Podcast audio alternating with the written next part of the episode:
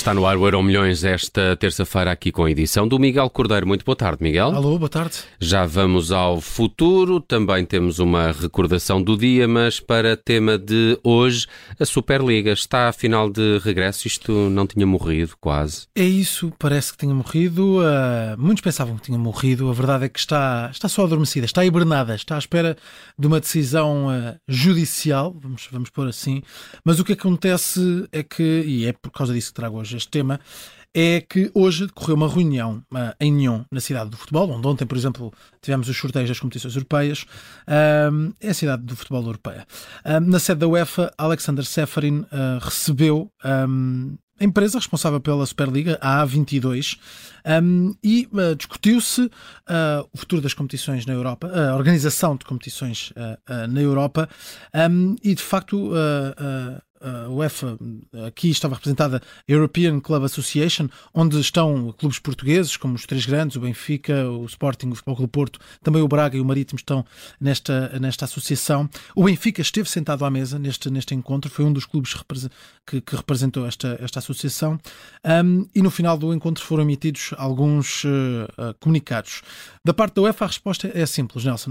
Sobre a pergunta se a Superliga pode estar de regresso, a resposta é não. A UEFA claramente mantém-se firmemente opositora à criação de uma qualquer Superliga ou outro tipo de projeto, isto é o que diz o comunicado. Eh, esta European Club Association opôs firmemente contra esse conceito em abril de 2021 e o mesmo permanece verdade em 2022. O Benfica, como eu dizia, foi um dos 10 clubes presentes e o único do futebol português a, a representar esta associação na reunião de, de hoje. Uh, mas há também uma parte da Superliga. Uh, a Superliga também emitiu um comunicado, diz que para a UEFA a manutenção do status quo é nesta altura benéfica, uh, uma vez que a UEFA é a única entidade que organiza competições em território da, europeu.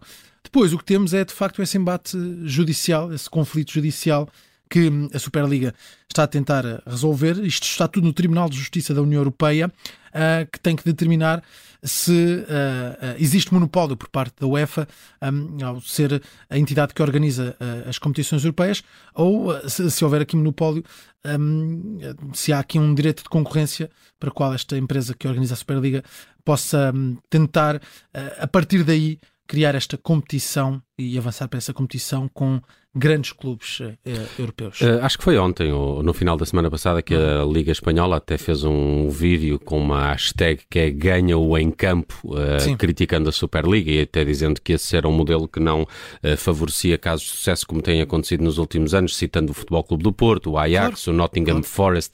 Um, este Vais tipo... olhar para o Clube Rouge esta temporada, não é? Por exemplo, este tipo de equipas nunca teriam hipótese de, uma, de chegar lá. É, é uma liga fechada, não é? Eu acho que esse é que é o grande problema, é o facto de ser uma liga fechada. Mas pode haver uma Superliga que não seja uh, completamente fechada, uhum. ou seja, que permita a entrada. Uma espécie de Eurovisão que depois, com pontuações a menos, sai um país não, e entra outro. Exatamente, na Eurovisão tens os históricos, que têm entrada direta, é? e depois tens os outros que vão a uma semifinal, e, e aí já terias o mérito.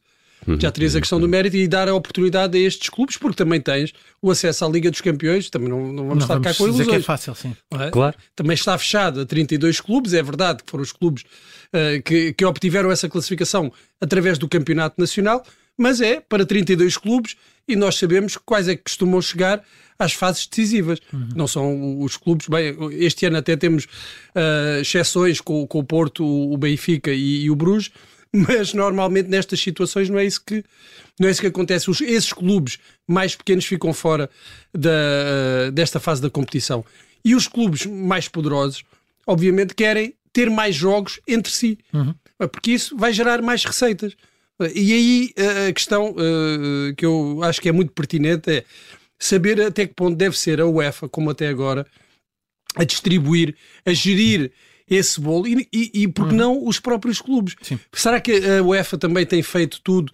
Uh, como, por exemplo, parece-me uh, a Premier League fazer no sentido de reforçar mais uh, as verbas do, do, dos clubes. Será que a UEFA não fica com uma parte demasiado substancial da, da, sim, das sim, receitas? Sim, então, São questões.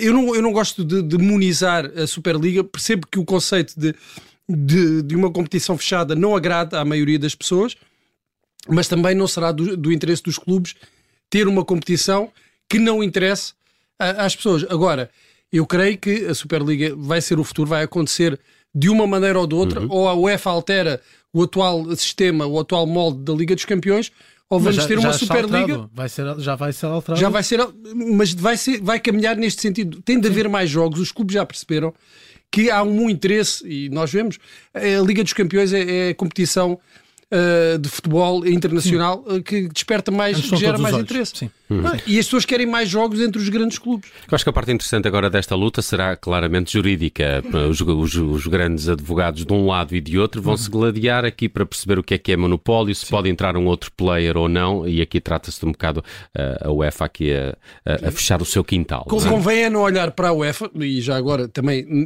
para a FIFA, não, como anjinhos claro. que estão claro. a proteger o bem do futebol, estão a proteger os seus próprios interesses. Claro. E o que temos no Mundial do Qatar é um bocado o exemplo disso pois. também. Uh, Uh, mas pronto, espera-se essa decisão uh, judicial sobre como é que pode seguir ou não este processo. Vamos ao futuro. Quem é Samuel Soares e pode ele ser o futuro guarda-redes do Benfica? A minha pergunta é: viram o golo ontem? Uh, Vi há bocadinho só. Estava a comentar aqui com o Bruno ainda há instantes. Que bem, acabou por ser autogolo. Que acabou por ser autogolo, é verdade. Uh, bem, mas certamente não é por causa disso que trazemos esta discussão aqui, porque na verdade estamos a falar de um guarda-redes, Samuel Soares, é um guarda-redes do Benfica, tem uh, ah, 20 anos, ele está a jogar nesta altura na, na, equipa B, tem toda a formação no Benfica, apenas começou ali ainda muito criança no, no União de Tires, mas de resto, desde 2013 que está, que está no Benfica, uh, e, ou seja, já leva 10 anos de casa, está agora na, na equipa B, também alguns jogos ainda pelo, pelos, um, pelos sub-20. Um, a verdade é que ele tem 20 anos, Samuel Soares, o guarda-redes é a próxima grande promessa para a baliza uh, do Benfica, jogador da, da formação. E ontem aparece no mundo inteiro, vamos dizer assim, tornou-se viral por causa desse grande golo que, que marcou. Um, mas a verdade é que ele, esta temporada, leva 12 jogos, tem uh, 13 golos uh, sofridos, isto na segunda liga, uma liga muito competitiva. Ele já está a assumir a titularidade do Benfica um, nessa equipa da, da segunda divisão. É 1,90m. E portanto, sim, de facto, é, é, a nível físico, é de facto um, um tudo aquilo que se espera de um, um guarda-redes, é? é? tudo aquilo que se espera de um guarda-redes.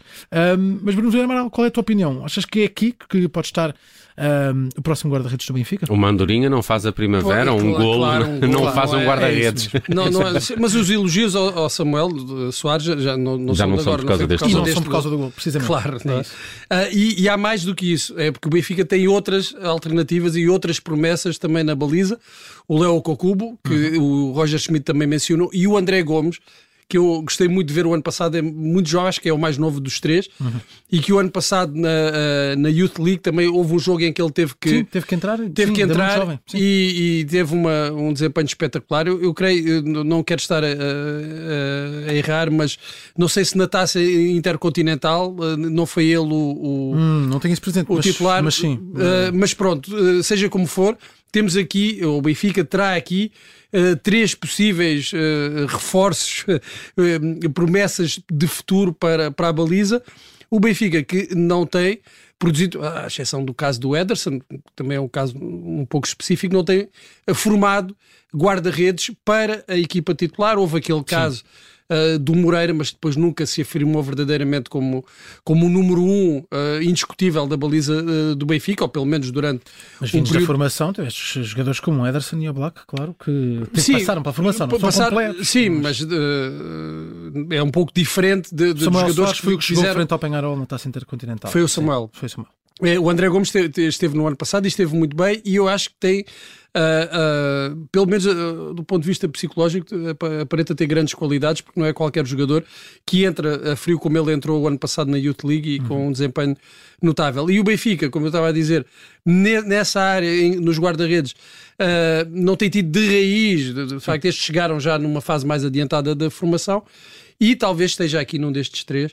Samuel Soares parece neste momento levar a, a dianteira em relação aos outros. Muito bem, vamos, eh, Miguel, à memória de hoje e vamos eh, recordar um jogo que aconteceu há 10 anos em que a Académica de Coimbra venceu o Atlético de Madrid. 2-0. É, 2-0, 8 de novembro de 2012. Vamos colocar isto em contexto. A Académica estava na Liga Europa porque venceu a Taça de Portugal na época anterior, uh, com Cédric Soares e Adrián a derrotarem o Sporting. Vamos pôr estes jogadores, porque depois, claro, como sabemos, quando regressaram ao Sporting, houve algumas críticas por causa disso, mas jogaram essa final, venceram. A Académica segue então para a Liga Europa. E o Atlético Madrid era campeão em título da Liga Europa. Estava a jogar na fase de grupos. Nesta altura, o vencedor da Liga Europa ainda não tinha apuramento direto para a Liga dos Campeões, como aconteceu anos mais tarde. Ora, encontram-se na fase de grupos e a jogar em casa, a Académica venceu o Atlético Madrid por 2-0. Venceu com Dois golos de Wilson Soares, um na primeira parte. Wilson Eduardo. O Wilson Eduardo, sim. sim. Estávamos a falar de Samuel Soares. É isso, é isso, é isso. O Wilson Eduardo marcou os dois, eh, um na primeira parte ao minuto 28, outro de grande penalidade ao, ao minuto 70, e bateu este Atlético Madrid que era o vencedor da, da Liga Europa na, na altura, já liderado por Simeone. Jogaram com, a titulares. Com dois portugueses, não é? Sim, sim, jogaram o a titulares. Silvio e o Tiago. É, Silvio e o Tiago jogaram a titulares no Atlético Madrid. Jogou também uh, Coque, Saúl Ningas uh, também jogou a titular um, Filipe Luís na altura, uh, e de facto houve aqui alguma rotação de equipe uh, de, de, de, jogadores na equipa do Atlético, mas ainda estavam grandes jogadores em campo. Adriano Lopes, por exemplo, uh, que passou também pelo futebol português, estava aqui nesta equipa do Atlético de, de Madrid. E a Académica fez, conseguiu esse feito, vencer por 2-0. Vencer e não perdeu em casa nenhum dos jogos, é verdade. Mas este foi o único que ganhou ficou em terceiro num grupo que foi ganho pelo Victoria Pilsen. Sim que este ano estava na, na, Liga dos Campeões. E é interessante olhar aqui para alguns dos grupos. O Marítimo também esteve nesta edição uhum. e uh, ficou em terceiro num, num grupo em que, uh, em último lugar, ficou o Clube Bruges, que o Benfica vai enfrentar agora. Nesta edição, como dizíamos há pouco, estávamos aqui a falar Sim. em off, o Benfica chegou à final que acabaria por perder contra o é Chelsea. Mesmo. O Atlético Madrid vence em 2011-2012 uma final frente ao Atlético Bilbao. O Atlético Bilbao tinha eliminado o Sporting na meia-final. Depois o Atlético Madrid segue para esta fase de grupos da Liga Europa, passa este grupo com a Académica, ah, mas quem vai à final é de facto o Chelsea e Benfica. O Chelsea acabou por vencer por, por 2-1. Fizemos essa viagem há 10 anos, o jogo em que a Académica venceu por 2-0 o Atlético de Madrid, já de Simeone na altura, eh, e fechamos com essa recordação o Euro Milhões de hoje, edição com o Miguel Cordeiro. Obrigado, um abraço. Um abraço.